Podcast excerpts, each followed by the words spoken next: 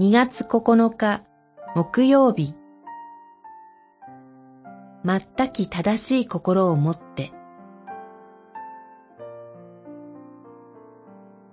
歴代史上29章。私は正しい心を持ってこのすべてのものを寄進いたしました。また今、ここにいるあなたの民が寄進するのを私は喜びながら見ました。29章17節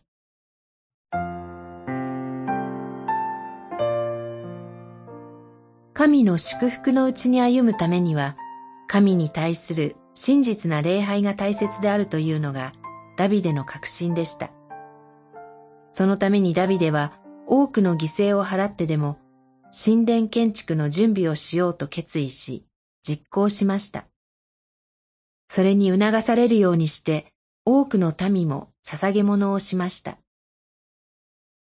私たちは捧げ物の豪華さや量など外面的なことに目を奪われがちです。しかし、神は捧げる者の心を見られます。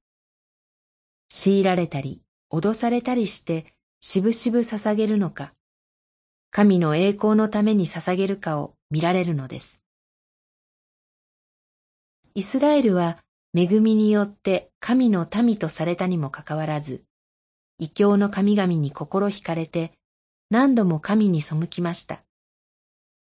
外面的には真っ当な信仰者のようであっても、心は神に逆らっていました。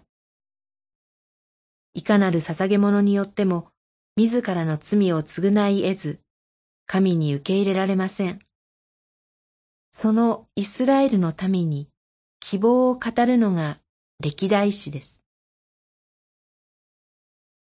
歴代史はイスラエルの民が全き心、正しい心を持って捧げ物をしたと記します。それは神が愛と恩寵の眼差しで見てくださっているということに他なりません。私たち一人一人もまた神の愛と恵みの眼差しによって見られています。神の恵みの技に仕えるところに私たちの希望はあるのです。祈り。あなたは罪人の心に全き心を与えてくださいます。あなたの救いのご計画に献身できますように。